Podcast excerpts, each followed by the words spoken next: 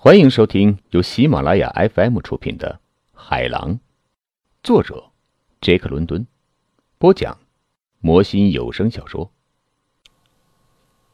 第三集。厨子做出一副沾沾自喜、谦恭的样子，把身体挺起来，脸上露出那种央求开恩的假笑。根据我在大西洋航线上航行到最后与船员打交道的经验。我完全明白，他是在等待小费。由于对他有了更深的了解，我现在知道，这种姿势是不自觉的。毫无疑问，这是一种遗传的奴性在起作用。玛格丽奇先生，他讨好的说，娘们般的相貌特征挤出了一种油腻的浅笑。托马斯·玛格丽奇在伺候您呢，阁下。哦，好啊，托马斯。我说，我不会把你忘掉的。等我的衣服干了吧。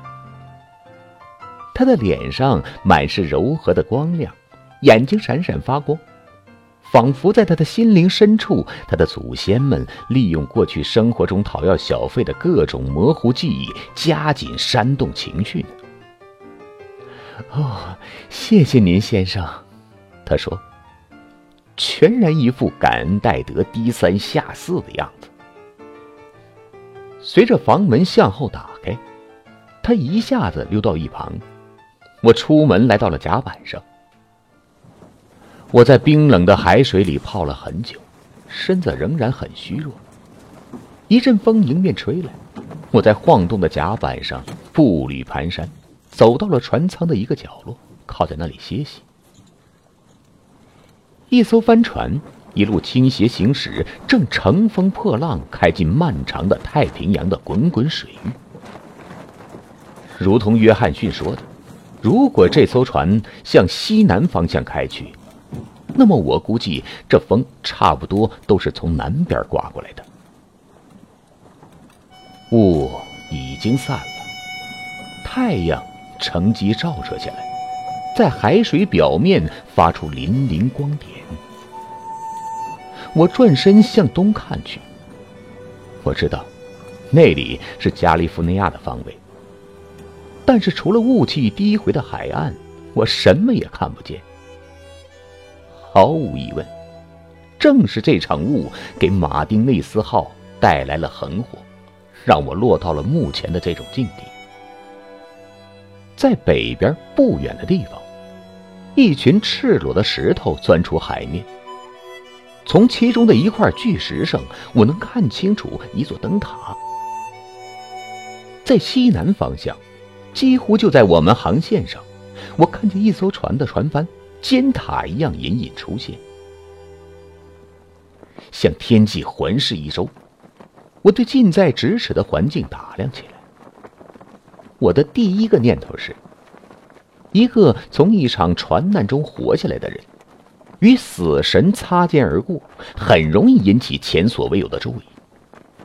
哦，不过很遗憾，除了舵轮旁边的一个水手隔着船舱顶部在好奇的注视。我倒还没有招来什么人的注意，大家似乎都在关心船体中部正在发生的什么事情。那边的舱盖上，一个大块头男子仰躺在上面，他全身上下都穿着衣服，不过他的衬衫前面撕开了，但是他的胸部却是看不清楚，因为那里盖着一片黑毛，看上去像狗的皮毛似的。他的脸和脖子隐藏在黑胡子下面，白毛掺杂其间。要不是被水泡软，弄得湿淋淋的没有形状，也许是硬撅撅、蓬松松的。他的眼睛紧闭着，显然是失去了知觉。可是他的嘴大张着，他的胸部在起伏，他呼哧呼哧不停的倒气儿。仿佛随时会窒息过去。一个水手一次又一次按部就班的几乎出于习惯动作，把一只帆布桶用绳子吊进海里，打上水，一下一下拽上来，把桶里的水向那个仰躺着的人泼过去，在舱口踱来踱去，嘴里恶狠狠地嚼着雪茄头。正是这个人漫不经心的向海里看了一眼，我才从海里得救了。他身高看样子五英尺十英寸，或者说五英尺十英寸半。但是我第一眼看见他，或者说对他的感觉，却不是身高，而是力气。然而，尽管他块头很足，宽宽的肩膀和厚实的胸脯，可我还是看不出他具备虎背熊腰的力量。他的力量，也许可以说成是肌肉结实显示出来的力量，一种我们认为消瘦而结实的男人惯有的力量。但是他身上显示出来的力量，因为他体壮块足，倒是更像大出一号的黑猩猩的样子。可若是看他的长相，他却是一点黑猩猩的影子都没有。我极力想说清楚的是，这种力量本身，更像是一种和他的肉体外形不相干的东西。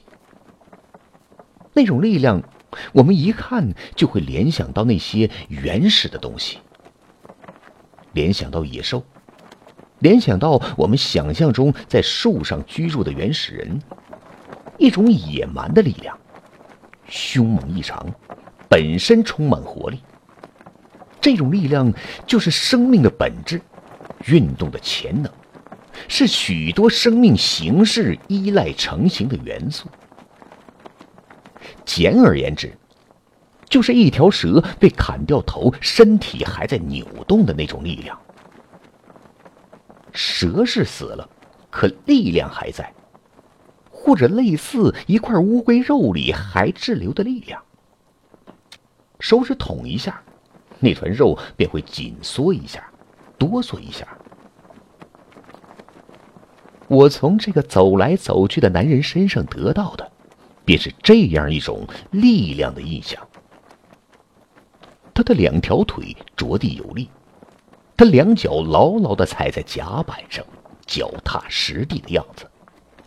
肌肉每活动一下，比如肩膀抬起，或者嘴唇叼紧雪茄，都显得干净利落。好像一种使不完的劲头产生的结果。事实上，尽管这种力量在他的每次活动中毕露无遗，但是看上去却是一种更大的潜在的力量在张扬，处于静静的蛰伏伏态，只不过时不时的激动一下，然而随时可以爆发。来势汹汹，压倒一切，如同雄狮怒吼，宛如暴风雨骤起。您现在收听的是由喜马拉雅 FM 出品的《海狼》。那个厨子从厨房里探出头来，对我做怪相，表示鼓励，同时伸出大拇指指了指那个在舱口走来走去的男子。这下我知道，他就是船长。厨子嘴边上成为老头的，我必须面见的那个人，要他费心把我送到岸上去。我已经准备过去，我知道五分钟的激烈争论是在所难免，却不得不对付过去。这时候，那个仰躺着的不幸的人越发的喘不上气来，猛烈的呼吸了一下又一下，他拼命的扭动着身子，滚动着身子。下巴呢，满是湿漉漉的胡子，随着背部肌肉的收紧，向上越抬越高，胸部下意识的鼓起来，在本能的努力的呼吸着更多的空气。在那些毛发下面，我知道，皮肤正在变成一种青紫色。船长，或者说朗拉斯，如同人们叫他的，停止走动。注视着那个垂死的人，这次最后的挣扎看上去异常剧烈。那个水手一下停止往那个垂死人脸上浇水，不知所措的注视着他。帆布桶倾向一边，把桶里的水全都洒在了甲板上。那个垂死之人用脚后跟在舱板上踢腾了一阵，伸直了双腿，费尽九牛二虎之力挺直了身子。把头滚来滚去。过了一会儿，他的肌肉松弛下来，头不再滚动，仿佛如释重负。一声长叹从他的嘴唇间漂浮出来，他的下巴垂下来，上嘴唇翘起，两排吸烟熏黑的牙齿露出来。看样子。仿佛他的五官向他已经离去和嘲弄的世界凝结出一个狰狞的冷笑。接下来，一件令人瞠目结舌的事情发生了。船长对那个死人突然发作，像一个霹雳当空响起，各种诅咒谩骂从他的嘴里说出来，滔滔不绝。那些诅咒不是无聊的发泄，也不仅仅是不顾体面的污言秽语，每一句话都是一种亵渎，一句又一句多不可数。他们像电火花一样噼里啪啦作响。我活了这么大，从来没有听到过这样的谩骂，也想不到会有这样的事情发生。我自己对文学表达一向喜欢，对表达有力的词藻和语词又特别的嗜好。我敢说，我比别的听众更能欣赏他变招花样谩骂的那种特别的生动和力量，以及绝对的亵渎。如同我十之八九猜到的，这一通谩骂诅咒的原因是，那个身为大夫的人在离开旧金山之前。曾经去寻欢作乐，海上航行刚刚开始，便很不光彩的死掉了。这下，朗拉森缺少了重要的人手。无需再多说，至少对我的朋友无需再多说。我当时震惊的样子，各种诅咒和污言秽语，我总是极为反感的。我感觉到一种无奈的伤感。心下沉甸甸的，说的更准确一点，是一阵眩晕。在我看来，死亡一向以肃穆和尊严来对待。死亡发生的平和，丧礼举办的神圣。然而，死亡的更肮脏、更可怕的方面，直到此时此刻，我才算领教过了。如同我说过的，我可以欣赏狼拉森嘴里说出来的那种让人胆战心惊的谩骂的力量，但是我感到了难以言说的震惊。那种滔滔不绝的诅咒，足以让那具尸首的面孔 面目全非。如果那把湿淋淋的胡子已经被烧得滋滋响，直往起打卷，接着冒烟并且燃烧起来，那么我。是一点不会感到意外的。然而，那个死人却听之任之。他一直面带着那种冷笑，透出一种讽刺的幽默，一种玩世不恭的嘲笑和蔑视。他才是这场闹剧的主人。朗拉森突然闭口不骂了，如同他开骂一样。始料不及，他把雪茄重新点上，环顾一下四周。他的眼睛正好落在那个厨子身上。喂，厨子吗？他开口道，口气有点讨好，却冷冷的，像钢铁一样坚硬。是的，船长。厨子迫不及待的应声回答。露出那种自得其乐、毕恭毕敬的奴才样。你不觉得你自己的脖子伸得过于长了点吗？你知道这样对身体不好。大富死了，这下我可不能让你也一命呜呼了。你必须得对你自己的身体非常非常的在意啊，厨子，明白吗？最后这句问话和前边说话的那种平稳形成鲜明对照，脱口而出，像鞭子一样抽了一下。那厨子听了，吓得一哆嗦。呃，嘿是船长。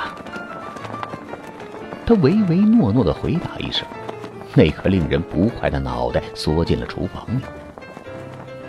这种劈头盖脑的呵斥只是针对厨子的，因此别的船员乐得漠不关心，各自做着手头的事情。不过有几个人在厨房和舱口之间的升降口旁边闲溜，看样子不像是水手，仍然在小声的互相交谈。这些人我后来了解到，是猎人，是射杀海豹的人，一群比普通的水手。更有教养的人，约翰森，朗拉森叫道：“一个水手立即站出来，很听话的样子。快去拿上你的掌皮和针，把那个家伙缝起来。